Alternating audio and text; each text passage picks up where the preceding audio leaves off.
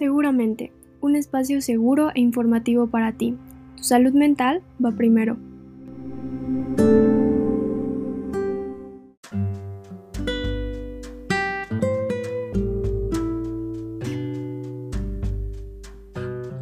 Bienvenidos a nuestro podcast Seguramente, un espacio seguro e informativo para ustedes. Nosotras somos Ana Patti, Daniela y Sam y somos estudiantes que buscan crear conciencia sobre la salud mental en las personas y eliminar estigmas relacionados a los trastornos mentales. En este capítulo abordaremos temas de discapacidad y trastorno depresivo.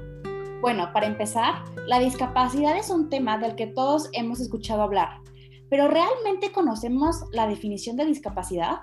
Definitivamente, a muchos de nosotros nos han hablado desde pequeños sobre el tema, pero siempre nos lo han explicado de una manera muy ambigua. Así es, para dejar esto más en claro, de acuerdo a la Organización Mundial de la Salud, las discapacidades son una deficiencia temporal o permanente, la cual puede impedir la participación del individuo en la sociedad. Además, existe más de un tipo de discapacidad, ¿cierto? Así es, la física, sensorial, auditiva, visual, mental e intelectual. También es muy importante saber que la discapacidad habla de la interacción que tiene el organismo humano con la sociedad. Y dentro de esta existen barreras físicas, estructurales, sociales, económicas y conductuales. Pero bueno, Sam, ¿por qué no nos hablas acerca de los modelos de la discapacidad? Sí, claro, existen diferentes modelos. Tenemos el de médico o rehabilitador que se enfoca en la rehabilitación del individuo. También está el de la caridad. En este se ve a la discapacidad como algo desafortunado y se invita a hacer donaciones. El tradicional o presidencia se ve la discapacidad como una maldición y se rechazan los derechos del individuo. Y el social son todas aquellas organizaciones sociales que se enfocan en la discapacidad más que en el individuo. Este modelo no fija ningún tipo de barreras contra el individuo, es decir, se respeta y se ejerce los derechos del individuo. En este modelo social, el problema se encuentra en la organización social, las actitudes y el entorno, y no solo en las deficiencias del individuo.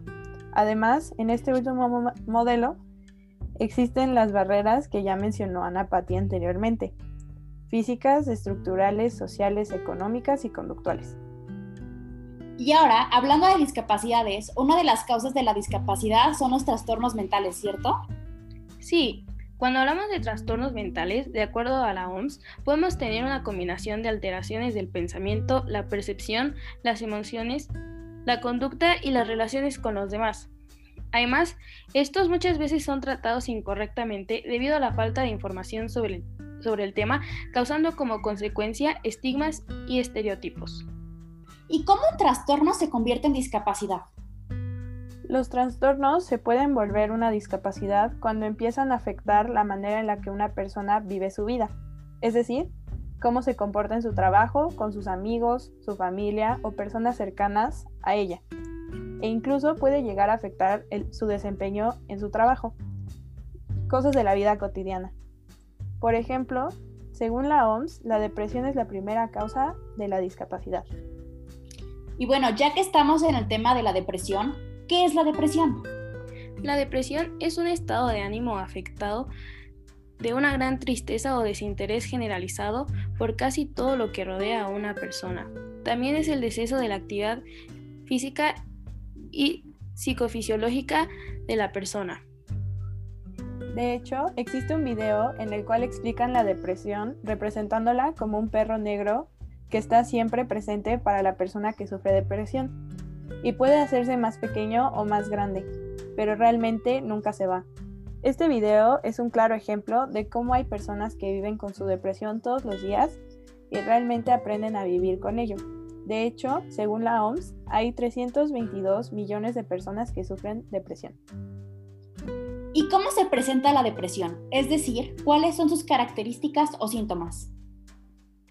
Los principales síntomas son insomnio, culpa, pensamientos suicidas, desesperanza, apatía, dificultad para concentrarse, cansancio extremo, incapacidad para experimentar placer, tristeza o sentimientos de minusvalía. Para acabar de explicar el trastorno de depresión, ¿cuáles son las posibles causas? Puede ser causado por factores sociales como lo serían las relaciones interpersonales, por factores biológicos como genéticos, ambientales, neurotransmisores, o psicológicos como la parte emocional, de personalidad o métodos de afrontamiento. Y para concluir este capítulo de Seguramente, les queremos recordar que es muy importante siempre estar informados acerca de la salud mental, ya que es algo que todos vivimos día con día. Y si nuestra salud mental no está bien, ¿realmente estamos bien? Claro, y para terminar de aclarar, los trastornos mentales son una discapacidad, ya que presentan restricciones o alteraciones en las actividades del individuo y su participación en la sociedad. La discapacidad no solo es en el ámbito físico, sino también psicológico. Y recuerden que este podcast es un espacio informativo y seguro para hablar de salud mental. Muchas gracias por acompañarnos en este capítulo. Los esperamos en el próximo, donde se hablará sobre los trastornos de la personalidad.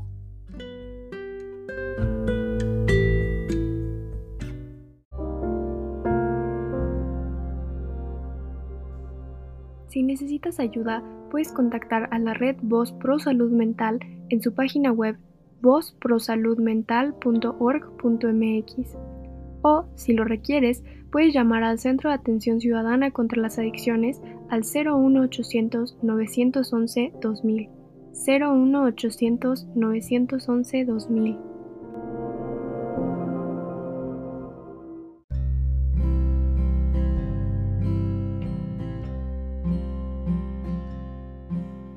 Si te gustó este podcast, ayúdanos a compartirlo para poder informar y llegar a más personas.